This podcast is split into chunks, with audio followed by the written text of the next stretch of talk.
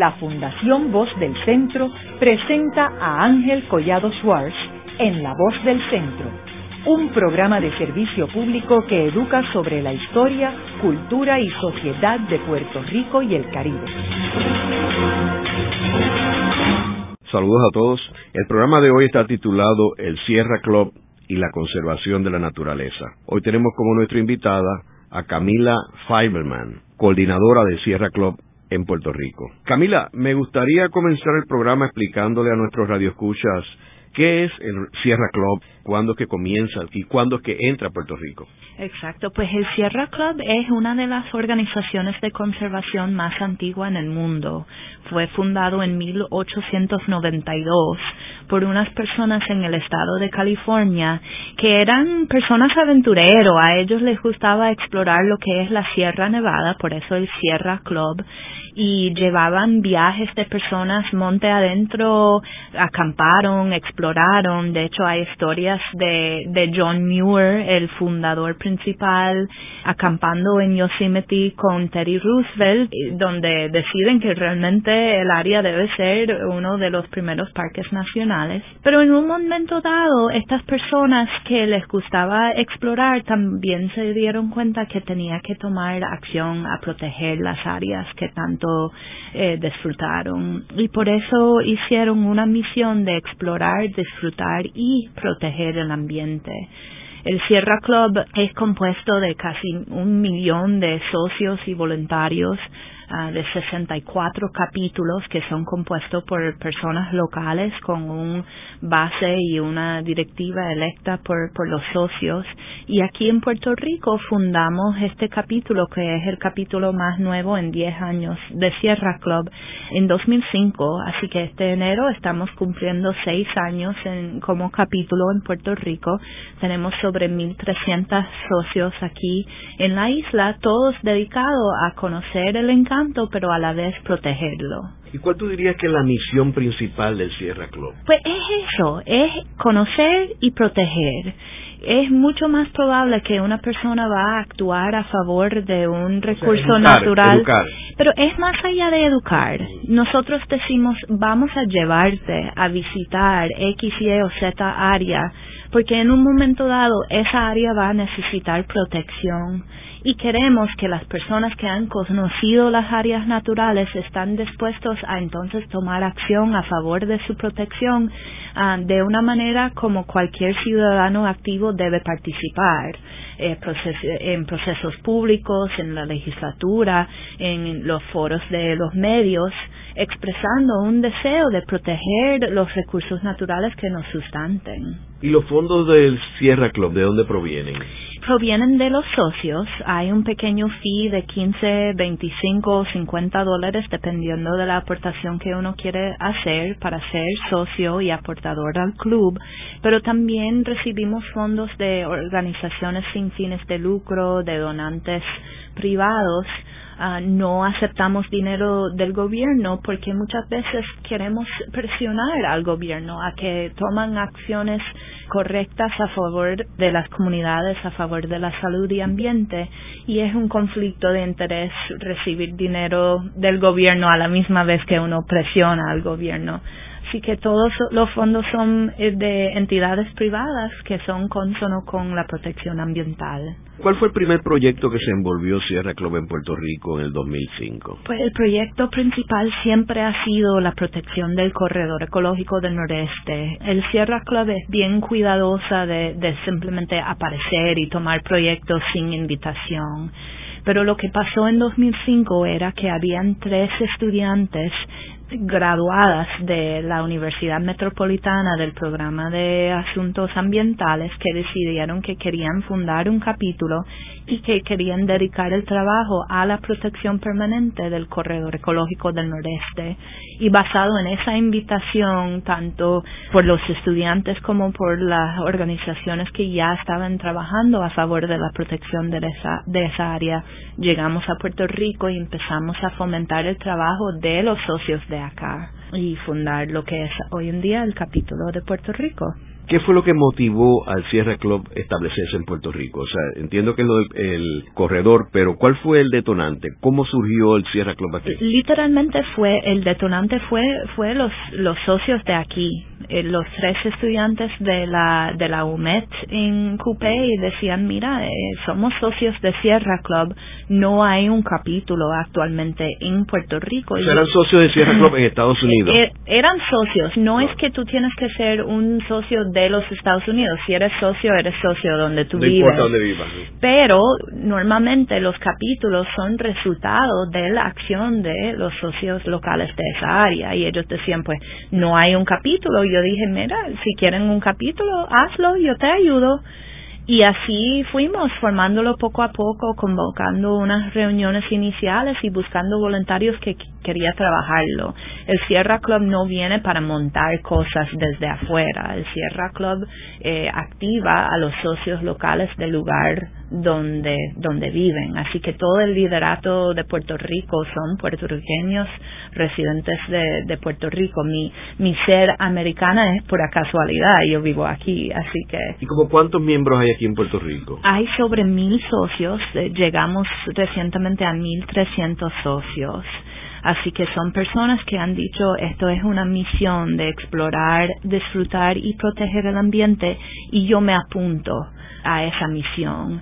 Y, es bien divertido ser un socio de Sierra Club. Número uno, todos los fines de semana tenemos excursiones a la naturaleza que son liderados por voluntarios a muchos diferentes lugares de Puerto Rico y son esencialmente gratis. Si quieres hacer un pequeño donativo, lo haces. Si hay que alquilar equipo, eso es bajo tu propio dinero. Eh, pero la idea es que nosotros facilitamos esa conexión con las áreas eh, conocidas y desconocidas de Puerto Rico.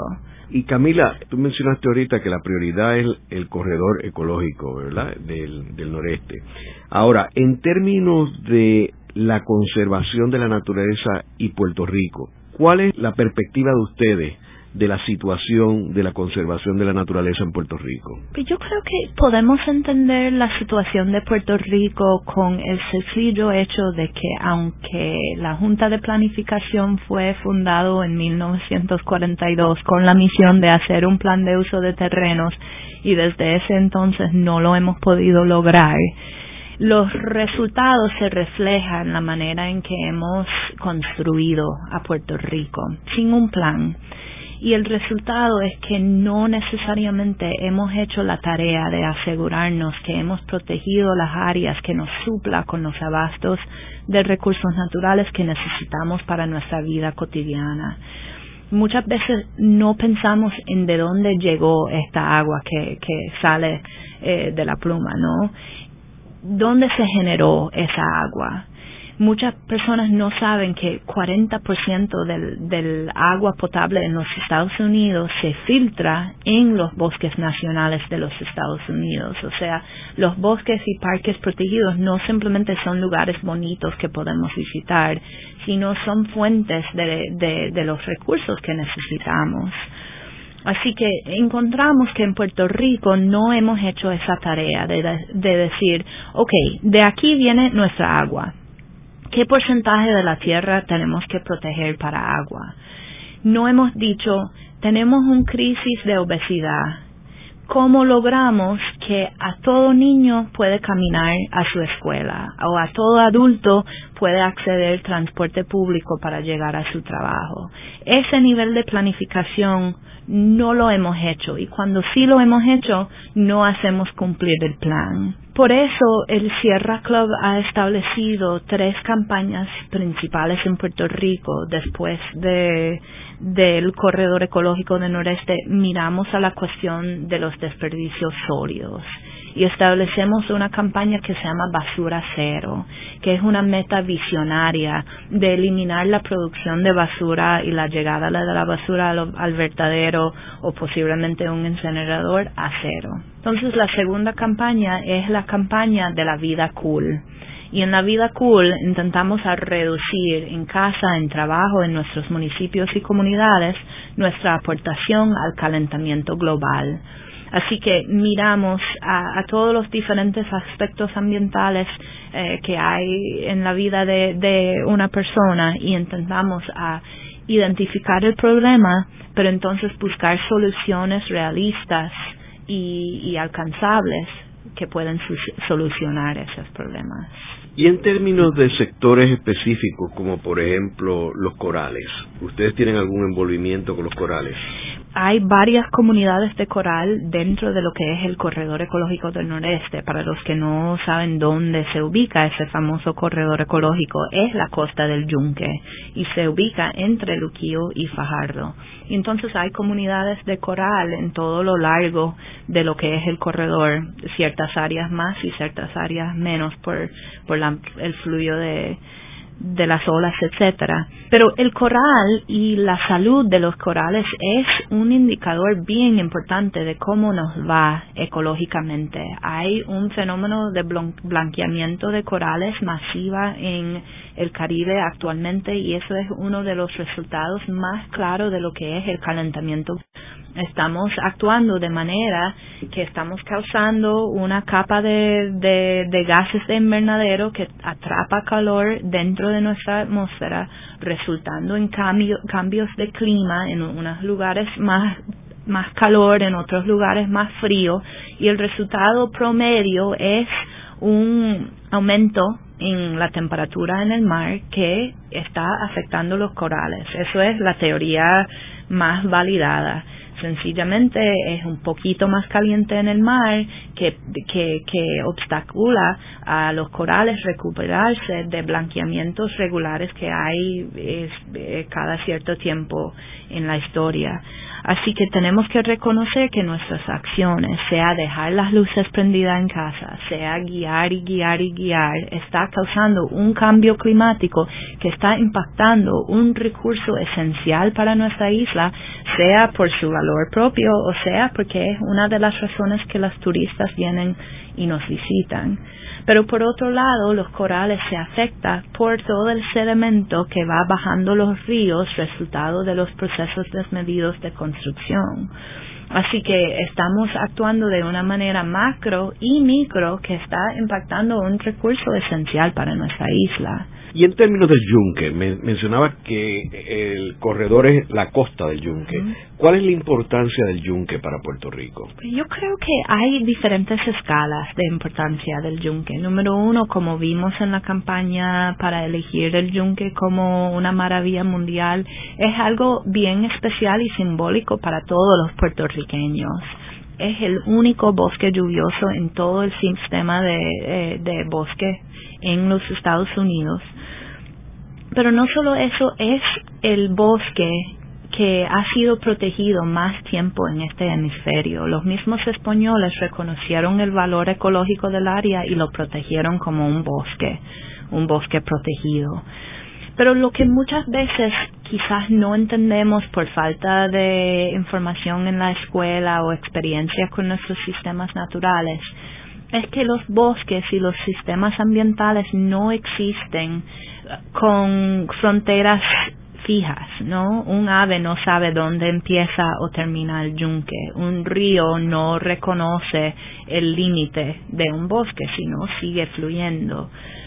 Entonces, lo que quizás la gente no sepa es que la razón por la cual toda esa lluvia llega al yunque es porque en el área costanera de la región este hay un calor fuerte que causa la evaporación, que entonces forma nubes. Esas nubes se, empuje, se empuje isla adentro hacia el sur por los vientos marinos. Cuando esas nubes chocan con el yunque, tienen que subir porque no tienen más dónde ir. Al subir cogen frío y ese frío causa precipitación, que es la lluvia que forma la bosque lluvioso del yunque. Pero cuando construimos en la costa, creamos lo que se llaman islas de calor, donde entonces los nubes van más alto porque hay más calor y corren el riesgo de sobrepasar el yunque. Y de hecho varios estudios han encontrado reducciones de precipitación dentro del yunque. No solo esto, pero el yunque está conectado a su costa y a las comunidades que rodea el yunque por sus ríos, por el paisaje. De hecho, hay un nuevo término que se llama la cuenca visual, lo que es que veo cuando estoy en una torre de observación en el yunque, pero también debe conectarse a través de lo que es el turismo. Queremos que las personas que nos visitan en la isla, y de hecho hay un millón de personas que van al yunque todos los años, pero no se quedan en el área, porque no saben de los otros destinos en el área este. Así que lo que nosotros entendemos es que el yunque tiene una importancia histórica tiene una importancia de ser un único bosque lluvioso en un sistema federal. Eh, tiene una importancia visual, hidrográfico, pero también tiene una potencia turística eh, de lo cual no hemos tomado ventaja todavía y eso es parte de nuestra propuesta.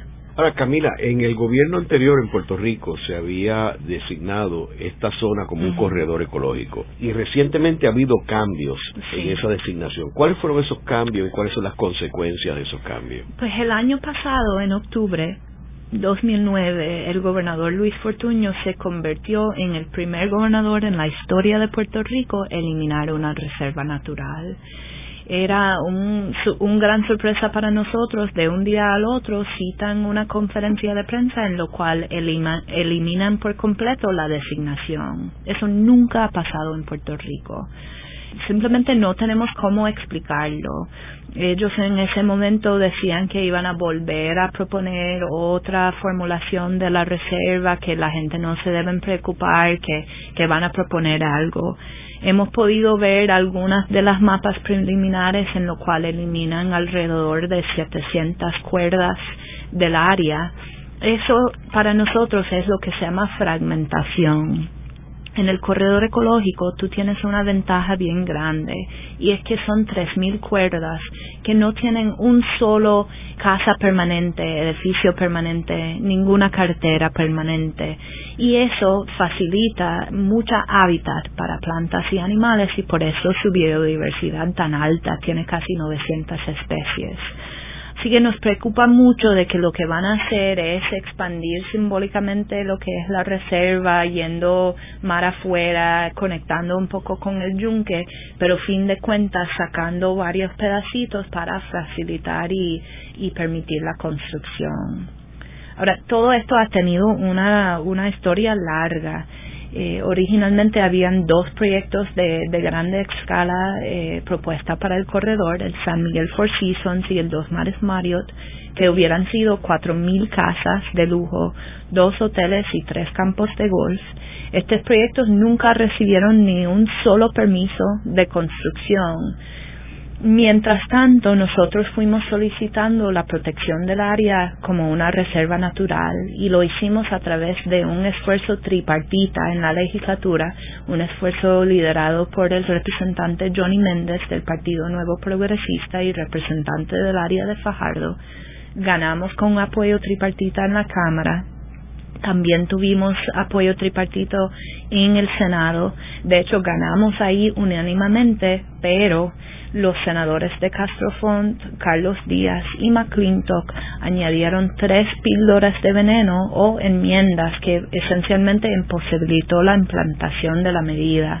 Y por esa razón el pasado gobernador hizo una orden ejecutiva que inició los procesos que eventualmente logró su protección a través de la Junta de Planificación la Junta consideró la solicitud del gobernador, delimitaron el área y votaron, como tienen que hacer, a favor de la protección del área como una reserva natural.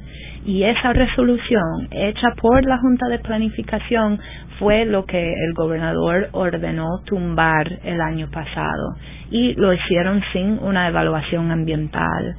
Desde ese entonces no hemos tenido comunicación formal con ellos sobre cuál es su nueva propuesta, no se han reunido con las comunidades, nos han dejado totalmente afuera. El 22 de octubre eh, publican un anuncio a un aviso público diciendo que van a haber vistas públicas el 4 de noviembre o quizás el 6 de noviembre, el mismo día cancelan las vistas, no indican si es el motivo, excepto decir que es un problema de reproducción. Ofrecemos nuestras máquinas de, de copiar, aunque no son muy buenas, pero no lo aceptaron, así que todavía esperamos en, para ver qué es su plan. Pero fin de cuentas no entendemos por qué tumbar eh, la designación. Tuvimos una visión, algo que me gustaría explicar, que podríamos haber estado trabajando durante todo este crisis económico, pero en vez de hacer esto hemos tenido que defender lo que es la integridad del área.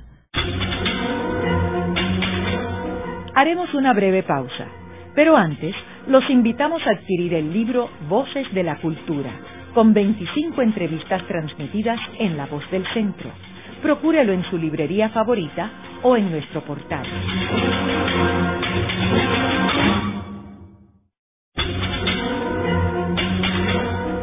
Regresamos con Ángel Collado Schwartz en La Voz del Centro. Continuamos con el programa de hoy titulado El Sierra Club y la conservación de la naturaleza. Hoy con nuestra invitada Camila Fiberman, coordinadora del Sierra Club en Puerto Rico. En el segmento anterior estuvimos hablando de que el Sierra Club es una organización sin fines de lucro cuyo objetivo es el de dar a conocer, educar y proteger la conservación de la naturaleza, que surge en 1892, inspirado por uno de los ambientalistas más famosos del mundo, John Muir, y que ha tenido un impacto extraordinario esta organización para proteger la naturaleza en los Estados Unidos y en Puerto Rico. Camila, estábamos hablando sobre el corredor del noreste. Yo quisiera que resumieras cuál es la importancia de que Puerto Rico tenga ese corredor. Pues acuérdate que el corredor ecológico del noreste contiene la segunda playa más importante para el anidaje del tinglar en jurisdicción de los Estados Unidos. Para los que no sepan, el tinglar es la tortuga marina más grande del mundo, es una especie en peligro de extinción es un animal impresionante porque puede crecer tan grande como un volky, quizás no tan alto, pero tan largo. Es una especie que diferencia entre las otras tortugas marinas en el hecho de que su caparizón es un poco más suave, por eso en inglés se llama el leatherback porque el tinglar va a profundidades cazando aguas vivas como su comida principal y al ir tan bajo en el mar tiene que poder aguantar la presión que da el agua y por eso necesita un caparizón más flexible que permite ese manejo de la presión. El tinglar consume alrededor de 2.000 libras de aguas vivas todos los días para poder sobrevivir y nos enseña un poco sobre la importancia de la, cadena, la cadena alimenticia, porque si no tenemos tinglares, pues obviamente tenemos muchas más aguas vivas en el mar. La importancia del corredor para el anidaje del tinglar es uno singular. Estamos viendo al nivel caribe una reducción en eh, la variedad genética de la especie de los tinglares y según la ciencia necesitamos playas diversas en diferentes puntos de las islas que pueden ser hogar para diferentes eh, poblaciones de tinglares. Ah, por otro lado, con el calentamiento global estamos viendo impactos sobre la especie, dificultades en encontrar su comida. Otras veces estamos viendo algo bien interesante que tiene que ver con el calor en la playa. el calor en la playa indica si los neonatos o los tinglarcitos van a salir hembra o, o macho. Cuando es bien caliente, la mayoría salen hembra entonces, con el aumento en el calor, podríamos ver una situación donde no hay suficientes machos para facilitar la reproducción de la especie. Entonces tenemos esta oportunidad singular, combinar lo que es la singularidad del yunque con la singularidad de su playa y facilitar visitas de la gente a ver este proceso de reproducción, obviamente a través de un proceso y procedimientos bien, bien cuidadosos pero el tinglar no es la única especie que existe en el corredor ecológico del noreste. Tenemos alrededor de 900 especies que se encuentran en el corredor y ese gran número de especies es resultado del hecho de que no hemos fragmentado el hábitat. Cuando tomamos un espacio y lo cortamos en pedacitos, muchas veces no permite eh, la cantidad o tamaño de territorio que necesitan las diferentes plantas y animales. Así que poder proteger un área en completo es bien importante. De esas 900 especies, 54 de los mismos son plantas o animales que son críticas, animales que son endémicas en Puerto Rico, son raras o amenazadas o en peligro de extinción. Pero el otro único que tiene el corredor ecológico es que al lado tenemos el casco urbano del pueblo de Luquillo. De hecho, la plaza pública de Luquillo es, digamos, eh, una caminata de dos minutos a la playa y cinco minutos estar dentro del corredor ecológico del noreste. Y en el otro lado tenemos el balneario de Seven Seas, donde uno puede entrar al corredor caminando. Ambos lugares, ambos sectores nos provee con una oportunidad diferente y única, y es crear lo que nosotros llamamos eh, comunidades portales comunidades que podemos utilizar para recibir las personas que nos visitan en la isla esa un millón de personas que vienen al yunque, pero principalmente se quedan en San Juan, solo quedan en el área este un día, ni, ni duermen allá, queremos captarlos Queremos convencerlos que duermen en pequeñas hospederías dentro del área de Luquillo y el sector Las Cravas. Tenemos que proveerle con todos los pequeños negocios y servicios que ellos necesitan relacionados con su visita, pero dando nueva vida a nuestro casco urbano, a nuestro sector Las Cravas, que es uno turístico, pero quizás no ha logrado toda la capacidad que podría tener. Y esa es nuestra visión queremos ver una región ecoturística que tiene como eje el yunque. Un millón de personas visitan el yunque, pero deben quedarse en el área, deben hospedarse y comer y entretenerse dentro del casco urbano, especialmente el de Luquillo, también el sector Las Cuevas que conectamos según nuestro plan eh, con una vía de bicicleta o peatonal con el casco urbano de Fajardo, con la idea siempre siendo que la gente local son las personas que se beneficien de la presencia de esas turistas.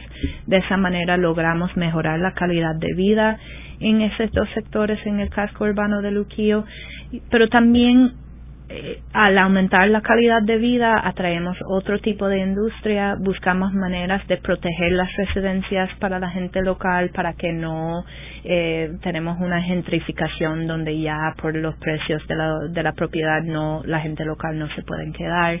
Así que tenemos toda una visión que hemos estado desarrollando con la Escuela de Arquitectura, con la Escuela de Planificación que nos ayuda a proteger el ambiente, pero a la vez estimular la economía a través del estímulo de pequeños negocios y el ecoturismo. Tú mencionas que no se no ha habido un plan de uso de terrenos en Puerto Rico, que desde el principio, cuando se crea la Junta de Planes, ese era el objetivo. Y en el gobierno del eh, Partido Popular se preparó el plan de uso de terreno, pero no se aprobó. Eh, y yo he tenido programas aquí sobre ese plan de uso de terreno, que yo entiendo que uno de los beneficiados de ese plan de uso de terreno son los mismos desarrolladores, porque tendrían un plan de dónde pueden desarrollarse y dónde no. Y sin embargo, ellos no lo han visto así y lo han torpedeado en todo momento. Ahora, en términos de este reglamento y el haber designado el corredor del noreste para ser protegido y la nueva directriz de quitarle esa protección, ¿cómo deja eso al Sierra Club? ¿Qué pueden ustedes hacer ahora? Pues hemos hecho varias cosas. Nos hemos ido a los tribunales eh, impugnando la acción de remover una reserva natural sin hacer una declaración de impacto ambiental y sin realmente justificar de una manera formal la decisión. Hemos ido al gobierno federal solicitando la designación del área como hábitat crítico para el tinglar, especie en peligro de extinción, y seguimos participando en todos los procesos y no vamos a parar hasta que veamos el área protegida y las dos comunidades portales protegido y designado. Pero quiero también volver a la pregunta que o el punto que haces de que muchas veces son los mismos eh, desarrolladores o proyectistas que beneficiarían de un plan, pero por otro lado no lo quieren ver. En el caso del corredor ecológico del noreste, las propuestas San Miguel Four Seasons y el Dos Mares Marriott tenían varios problemas principales, por lo cual nunca lograron recibir un solo permiso. Número uno, no tenían la zonificación para hacer lo que ellos querían hacer. Yo creo que vale la pena considerar un poco para qué es la zonificación. La zonificación es una herramienta que tiene el gobierno para controlar o decidir cuál es el uso más apropiado de un terreno. Uno puede decir, pues un propietario privado debe hacer, poder hacer lo que a ellos les da la gana. Pero el problema es que cada propiedad privada forma parte de un ambiente que es saludable o no saludable para los demás vecinos. Y por eso el, el Corte Supremo da el derecho a un gobierno planificar y hacer zonificación. En el área del corredor ecológico del noreste, la zonificación no permitía el tipo de proyecto propuesto por los proyectistas. Y el problema es que si cada vez que alguien quisiera cambiar la zonificación establecida a través de un proceso de planificación que ha incluido la participación del público, horas y dólares públicos, etcétera, entonces perdemos el beneficio la, la, zonificación existe para una razón, no simplemente para cambiarlo. Pero en el caso del San Miguel Four Seasons y el Dos Manes Marriott, tenían que solicitar eh, consultas de ubicación porque la escala y impacto de lo que querían hacer y el hecho de que no tenían la zonificación correcta lo forzaba a hacer así. El otro problema es que en mucha del área del corredor tenemos área y espacio inundable en el caso de San Miguel Four Seasons tenía propuesto varias vías de playa que hubieran inundado con la primera fuerte lluvia, como vimos en, el huracán o digo la tormenta tropical Jean, cuando dos de mis compañeros, Luis Jorge y Carmen, sale al corredor ecológico con GPS justo después de la tormenta y vean el área de las vías de playa llena de agua. Lo que nosotros planteamos es el siguiente. Es importante estimular la economía atraer desarrollo. Pero vamos a hacerlo en lugares impactados. En el casco urbano de Luquillo hay un área de, alrededor de 1.6 cuerdas, si no me equivoco, frente a la playa, frente de lo que se llama la pared vacía. Perfecta para un hotel, perfecta para unidades comerciales y lo promovemos porque entendemos que eso va a atraer gente al casco urbano y esa gente van a cenar en el restaurante local, van a escuchar música en el bar al lado del hotel, van a alquilar sus bicicletas ahí, van a hacer paseos con una guía. Pero la idea es que tú consolidas tu oportunidad económico en vez de desparramarlo. Y eso es lo que planteamos. Desarrollo, sí, pero bajo un plan, pensando en el futuro. La definición de la palabra sustentabilidad es poder cumplir con nuestras necesidades de ahora sin comprometer la habilidad de futuras generaciones a hacer lo mismo. Así que yo no puedo entender cómo vamos a tomar nuestro yunque y su costa y votarlo. Tenemos una oportunidad a hacer un plan que sirve tanto para nosotros como para futuras generaciones y estamos corriendo el riesgo de perder esa oportunidad y no entendemos por qué. Camila, y en otras zonas, por ejemplo, el área de Culebra, ¿qué experiencia ustedes han tenido en términos de la conservación de, Culebra? Pues nosotros eh, hemos intentado a formar alianzas con todos los otros grupos ambientales de la región este porque acuérdate que nuestra propuesta es establecer una región ecoturística, la puerta a la naturaleza, y entendemos que una visita promedia podría empezar en Piñones. Llegas al aeropuerto, en 15 minutos estás en un bicicleta corriendo a través de los mangles a lo largo de la costa. Esto es la visita que hago con mis amigos y familia. Entonces llegas a Luquillo, te hospedas ahí un par de noches, visitas el yunque un par de días, haces una caminata en el corredor, quizás veas el anidaje del tinglar, después eh, un tercer noche vas a, a kayakear en la laguna bioluminiscente y entonces el resto de tu viaje lo pasas o en Culebra o en Vieques. Y entonces trabajamos con los grupos locales de esa área para, para realizar esa visión. Algo que nosotros hemos observado en muchos de los esfuerzos iniciales de desarrollar una industria de pequeña, de turismo pequeño, ¿no? Es que han habido instancias donde, donde son gente de afuera que son beneficiando más que nadie de, de esos esfuerzos. Y no hay ningún problema con eso, no queremos ser xenofóbicos tampoco.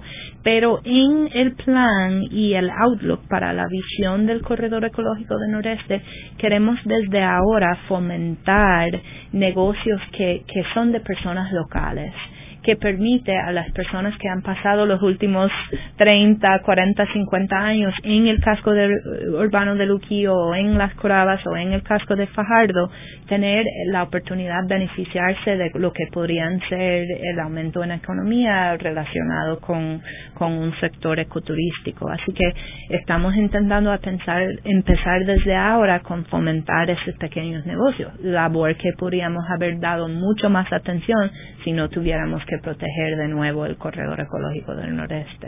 Camila, ¿y qué tipo de relación tiene Sierra Club con otras organizaciones como por ejemplo el Departamento de Recursos Naturales o el Fideicomiso de Conservación? Bueno, acuérdate que todo depende en, qué sector estamos hablando. Actualmente el Departamento de Recursos Naturales ha sido bien difícil porque honestamente ellos han jugado un papel en la remoción de lo que es la reserva natural. Eso es algo que no podemos entender donde en la ley orgánica de recursos naturales o en sus escrituras dice que su trabajo es reducir la cantidad de áreas protegidas en Puerto Rico. Eso es eh, poco entendible para nosotros. Pero eso es eh, un gobierno, es una agencia que sigue las órdenes de, de, de su gobernador y, y entendemos que que ahí puede surgir el problema de visión. Eh, por otro lado, eh, organizaciones como el Fideicomiso de Conservación es una organización ah, sin fines de lucro, independiente, que tiene una meta muy similar a la nuestra, que es proteger terrenos. Y de hecho son una de las entidades en Puerto Rico que ha protegido más terreno ah, en la isla durante nuestro esfuerzo en eh, la Cámara de Representantes en, en 2006 ellos salieron a favor de la protección del corredor ecológico, ofrecieron 10 millones de dólares hacia la adquisición de terrenos privados dentro del corredor y ellos han sido fiel defensor de este área dentro de otras áreas de Puerto Rico que ellos tienen disponible para que la gente los conoce y los visita tenemos que también reconocer que hay muchas organizaciones con larga historia de protección ambiental en Puerto Rico, Misión Industrial, que es la primera organización ambiental en Puerto Rico con la historia más larga de todas las organizaciones, Casa Pueblo, que ha tenido victorias bien tangibles como la protección del área que es ahora el bosque del pueblo, el bosque olímpico. Así que eh, nosotros somos uno de muchos y cada organización tiene su área de fortaleza, tiene sus metas y trabajamos en concierto hacia un Puerto Rico que conserva su encanto. Y en cuanto a la zona del Carso, hay que acordar de nuevo que el, el, Carso es como eh, la fuente pública de Puerto Rico, ¿no? Es de donde viene agua. El Carso es el filtro de Puerto Rico. Recibe agua, lo limpia, lo guarda en un acuífero subterráneo y provee a un cuarto parte de la isla con su agua dulce. ¿Ok? El agua no viene de la pluma. Eso es como llega a la casa, pero sus orígenes están en nuestra naturaleza. Esos mogotes son nuestros pequeños filtradores de agua o grandes filtradores de agua. Y cuando hacemos cosas como construir un nuevo PR22 a través de estos terrenos, cuando construimos un incinerador o, o básicamente una facilidad que quema basura, contaminamos esos sistemas de agua con elementos tóxicos. Así que tenemos que hacer un esfuerzo de decir, este área es importante para el ambiente, pero también para nuestra economía, porque ¿qué es la industria que más necesita agua limpia en el área norte de Puerto Rico, la farmacéutica, los ganaderos. Así que estas cosas no, no ocurran en un vacío, todo está conectado. Si contamino mi agua, contamino mi carne y entonces contamino mi hijo. Si corto un área natural con una carretera, puede decir que estoy cortando en mitad el hábitat de X planta o un animal. Y quizás uno dice, bueno, es un planta y es un animal, yo tengo que llegar a mi trabajo más rápido. Pero yo entonces voy detrás millones de años y digo, ¿dónde empezó todo eso? ¿Cómo resultó que hay un ave X que es así en mi tierra, que es tan mágico y tan especial?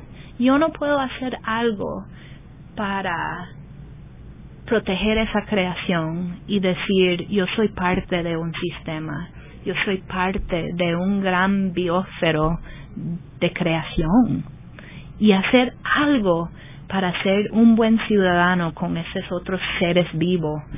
No sé, quizás es muy artístico, dramático, pero fin de cuentas termina siendo algo de sobrevivencia. ¿Por qué tantos niños aquí en Puerto Rico son gorditos y tienen asma? Porque no hemos hecho el trabajo de crear una isla saludable para ellos. Luego de una breve pausa, regresamos con Ángel Collado Schwartz en La Voz del Centro.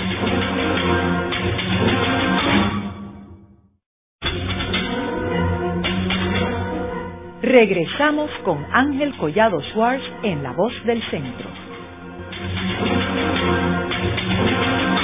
Continuamos con el programa de hoy titulado el Sierra Club y la conservación de la naturaleza. Hoy con nuestra invitada Camila Fiberman, coordinadora del Sierra Club en Puerto Rico. Camila, en el primer segmento tú estuviste hablando algo del calentamiento global y como sabemos Al Gore hizo todo un proyecto este que ha sido bien agresivo comunicando el peligro que nosotros tenemos en el planeta. Háblanos sobre cuál es la posición del Sierra Club en términos de ese calentamiento eh, global y si hay algún tipo de relación entre lo que está haciendo Al Gore y lo que están haciendo ustedes. Definitivo. Pues algo que siempre me gusta hacer con este tópico es asegurarme que la gente entiende qué es el calentamiento global hay que reconocer que somos el, tercer planeta más lejos del Sol, que vivimos en un universo muy frío, ¿ok? Pero tenemos el beneficio de que tenemos una atmósfera, que es un montón de químicas y elementos y átomos que, forma una capa protectiva que atrapa calor del Sol, ¿ok? Pero cuando añadimos elementos a esa atmósfera, entonces empezamos a atrapar, más calor más calor que, que hemos visto en el planeta durante nuestra evolución y creación. Y el problema con, con, ese aumento en calor no es necesariamente que todo el planeta se calienta de una vez, sino causa un descuadre de nuestros sistemas. Eh, de vientos, de movimiento de calor dentro del mar y el atmósfero, y el resultado es lo que se llama cambio climático, donde en ciertos lugares hace más calor, en otros lugares menos eh, o más frío, vamos a ver lugares que reciben mucho más lluvia que lo normal, todas esas inundaciones que hemos visto en Pakistán durante el último año, y entonces áreas que de repente entran en sequía donde nunca ha habido sequía. Hemos visto eh, derritamiento de lo que son nuestros glaciales en las áreas en los polos norte y sur del planeta con el resultado de que poco a poco estamos viendo un aumento en el nivel del mar. Ahora, el humano no tiene la capacidad de entender todos los posibles efectos que puede tener el cambio climático, pero lo estamos viendo ya, el blanqueamiento de nuestros colares, eh, corales, el movimiento de diferentes especies de peces, de aves, ah, de, de, de mosquitos más al norte o más al sur, cambiando la manera en que la humanidad sustenta su existencia. Pero ¿de dónde vienen todos esos elementos que cambian la composición de nuestra atmósfera? Pues desafortunadamente vienen directamente de nosotros. Cuando guiamos, toda la contaminación de que, que sale de la parte de atrás incluye CO2. Cuando quemamos petróleo, gas natural, carbón, generamos más CO2 todo ese CO2 dentro de otros gases de invernadero contribuye a esa, esa capa adicional que causa el efecto invernadero. Así que tengo que entonces en mi vida personal reducir la cantidad de electricidad que uso, reducir la cantidad de gasolina que uso. Y tú y yo lo podemos intentar por ser buena gente, ¿no? Pero realmente necesitamos que las compañías grandes y el gobierno toma acción que que la sociedad estructuralmente empieza a cambiar su manera de hacer las cosas. Entonces, la campaña principal de Sierra Club en ese tema es lo que se llama Ciudades Cool. Estamos trabajando eh, con los municipios de la isla a firmar lo que se llama eh, el Acuerdo de Protección Climática que creó el US Conference of Mayors, el alcalde de Seattle, cuando los Estados Unidos no firmó el protocolo de Kioto. Y él lo que dijo era, ok, mi gobierno no va a firmar ese acuerdo, yo voy a intentar cumplir con el acuerdo a nivel municipal. Hoy en día han firmado sobre mil alcaldes en, en, Puerto Rico, 22 alcaldes han firmado de los dos partidos diciendo yo en mi municipio voy a reducir mi impacto. Y de esa manera logramos poco a poco reducir los gases de invernadero y limitamos el efecto que puede tener el cambio climático. Y nosotros lo que hacemos es trabajar con los alcaldes para que dentro del municipio empiezan a cambiar las bombillas, empiezan a cambiar quizás el aire acondicionado a que es un poquito más alto, utilizando menos energía, cambiando la flota municipal del SUV a quizás un híbrido, manteniendo las gomas infladas, etcétera. De esa manera, no solo reducimos la cantidad de gases de invernadero que produce el municipio, sino también reducimos los gastos municipales y enseñamos los empleados municipales cosas que pueden hacer en casa para también hacer lo mismo, reducir sus gastos y reducir su impacto sobre el ambiente. Es muy lamentable que muchas personas todavía no creen el punto tan peligroso que nos encontramos nosotros que es posible que no haya vida en este planeta si nosotros seguimos a este ritmo. Hay otro elemento también que ahorita cuando tú hablabas de la zona del Carso, que es nuestro almacén de agua más importante, la gente también no está consciente de que va a haber escasez de agua en el mundo y que nosotros no estamos conservando el agua el agua va a ser como el petróleo eh, en el futuro. Y también la comida. La comida, ahora mismo va a haber una escasez de comida en 50, 100 años.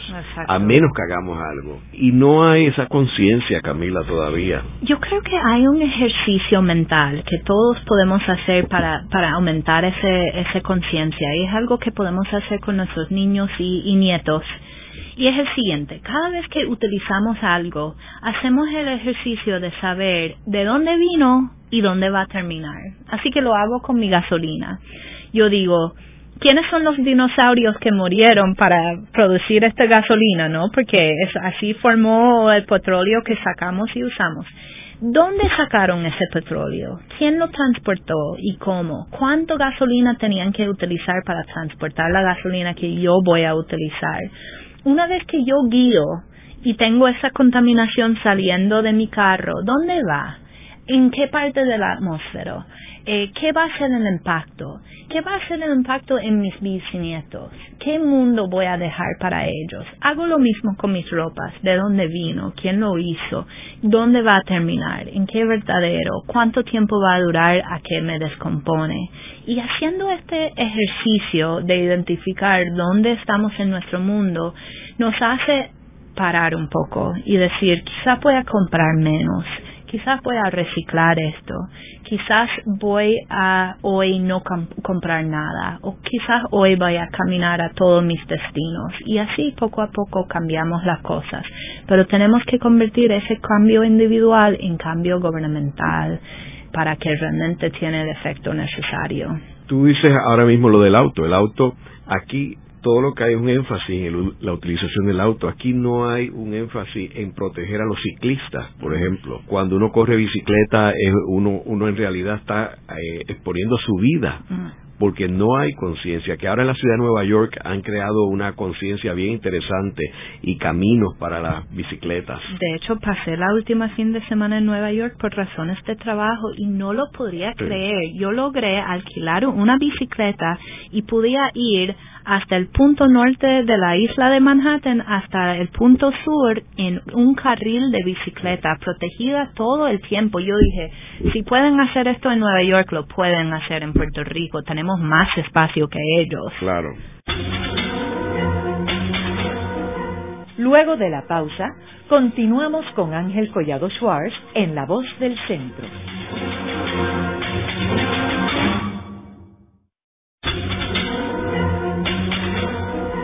Continuamos con la parte final de La Voz del Centro con Ángel Collado Schwartz. Pueden enviarnos sus comentarios a través de nuestro portal www.vozdelcentro.org. Continuamos con el programa de hoy titulado El Sierra Club y la conservación de la naturaleza. Hoy con nuestra invitada Camila Fiberman, coordinadora del Sierra Club en Puerto Rico. Camila, Estamos hablando del calentamiento global y uno de los elementos importantes es el uso de la energía. Y la energía renovable, el uno poder minimizar el uso del petróleo. Háblanos un poco sobre eh, la energía renovable, que vemos que hay países, por ejemplo, Islandia, el 80% del consumo de su energía es energía renovable. Exacto. Interesantemente, la gente en Islandia dijo, ah, mira, nosotros tenemos muchos abastos de, de energía geológico. Esto es un, un recurso que tenemos de más. Vamos a aprovechar. Pero no hemos hecho lo mismo en Puerto Rico, no hemos dicho, wow, tenemos sol casi todos los días del año, tenemos mil veces más sol que Alemania y Alemania es el país que más utiliza energía solar. Tenemos que hacer lo mismo. Ahora, hago el planteamiento de que antes de empezar a instalar paneles solares, etcétera, en casas, debemos primero reducir nuestro uso. Si tú dejas tu televisión prendido cinco horas sin apagarlo y instalas paneles solares, un poco estás olvidando la parte principal que es reducir el consumo. Pero a nivel isla, realmente lo que hace falta es un plan de energía realmente sustentable. Actualmente 90% de nuestra energía eléctrica viene de la quema de derivados de petróleo. Hay una planta de quema de carbón y una planta de quema de gas natural. Y ahí viene toda la controversia del gasoducto eh, donde hay un planteamiento de que, bueno, vamos a, quemar gas natural. Es cierto que quema más limpia. El problema es que ahora el proceso de extracción que están utilizando es mucho más contaminante que la manera original que utilizaron para hacerlo. Y el otro problema es que la propuesta del gasoducto viene en un vacío no viene con un plan de transición hacia energía renovable. Y si miras a los planes de largo plazo de la propuesta del, gobierno, veamos un gran aumento en gas natural, después lo reducen un poquito y veamos otra planta de carbón. Así que no hay un plan que nos dice si el gas natural es transicional y esto es cómo va a funcionar la transición. Así que antes de hacer una inversión millonario en nueva infraestructura, debemos hacer una evaluación completa que dice qué es nuestra necesidad de energía. De hecho, actualmente tenemos la capacidad de generar mucho más energía que utilizamos actualmente, así que no hay una crisis en poder suplir la energía necesaria. Sí, la energía cuesta más en Puerto Rico, pero la misma agencia no quiere revelar cómo calcula eh, ese costo que cobra a las personas que utilizan la energía.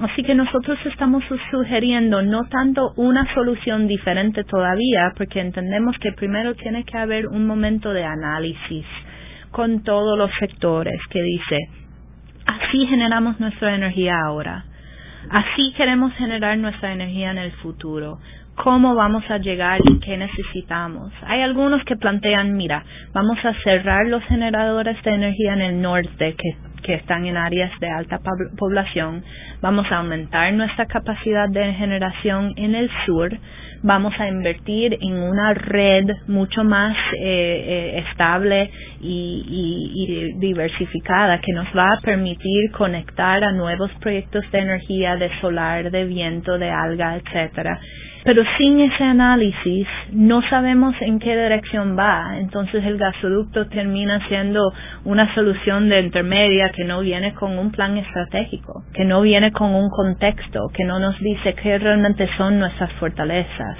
no nos dice qué ocurre si hay un accidente en Pinuelas y cómo nos va a llegar el gas natural.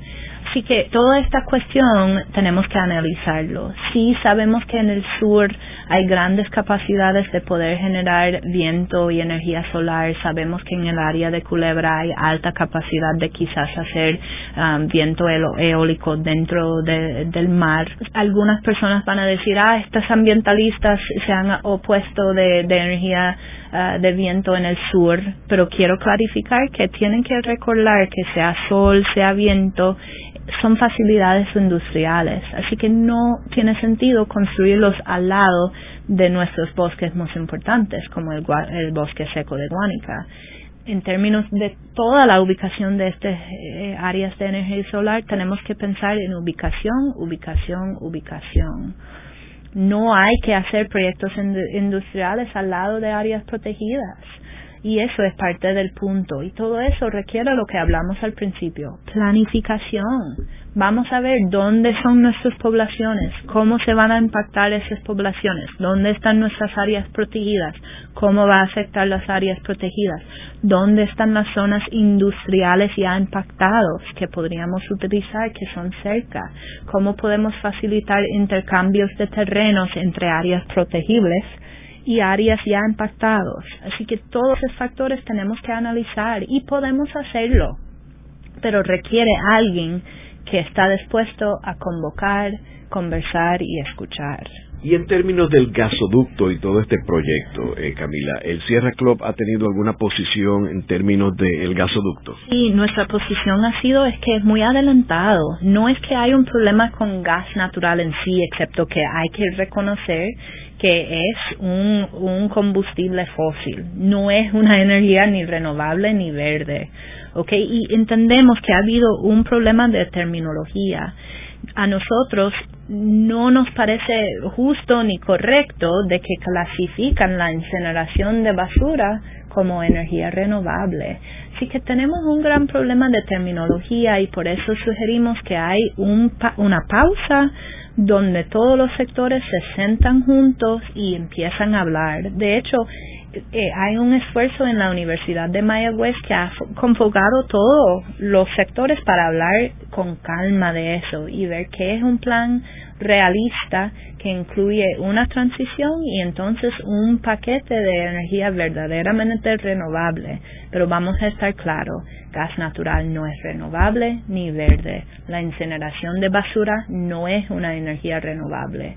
Tenemos que, empezar con, con terminología común y, y honesto. Y hay un problema también que el tubo va por áreas que son de conservación de la naturaleza, o sea, que hay un daño a, la naturaleza. Y aunque no tocan áreas protegidas, toca y interrumpa ecosistemas por completo. Yo estoy actualmente analizando la declaración de impacto ambiental ahora con más detalle, comparando la descripción de flora, de fauna, de geología, de suelo, y, y muchos de los elementos simplemente no cuadran. Tú no puedes ver con el documento el impacto macro que va a tener y creo que hay una razón por lo cual la agencia Fish and Wildlife ha dicho que esto va a ser el proyecto con más impacto ambiental en la historia de Puerto Rico. En el programa de hoy hemos discutido el rol de Sierra Club en los proyectos de conservación de la naturaleza en Puerto Rico. Eh, vemos que la conservación de la naturaleza tiene que ser una de las prioridades más importantes en Puerto Rico.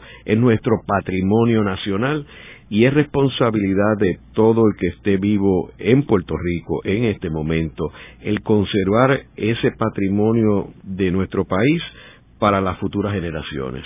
Quiero aprovechar para informarle a las personas que estén interesados en hacerse socios del Sierra Club que lo puede hacer a través de su portal www.puertorico.sierraclub.org. Muchas gracias, Camila. Gracias a usted por la oportunidad.